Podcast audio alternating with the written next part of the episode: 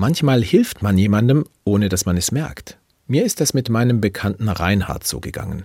Reinhard hat seine Mutter in Freiburg besucht, die ganz schlimm Krebs hat.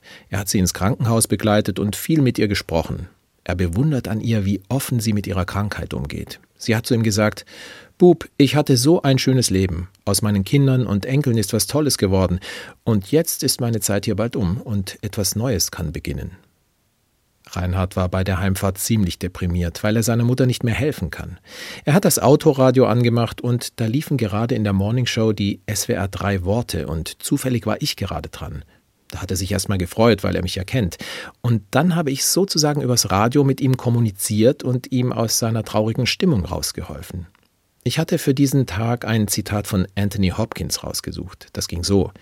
Keiner von uns kommt lebend hier raus. Also hört auf, euch wie ein Andenken zu behandeln. Esst leckeres Essen, spaziert in der Sonne, springt ins Meer, sagt die Wahrheit und tragt euer Herz auf der Zunge. Reinhard war geflasht, weil das Zitat so gepasst hat in diesem Moment. Und deshalb hat er später zu mir gesagt, du hast mir in diesem Moment echt geholfen. Und ich habe geantwortet, vielleicht hast du deiner Mama ja auch geholfen, ohne es zu merken, einfach weil du bei ihr warst, ihr zugehört und die Hand gehalten hast. Darauf hat er gesagt, stimmt, vielleicht helfen wir, ohne es zu wissen, viel öfter als wir denken.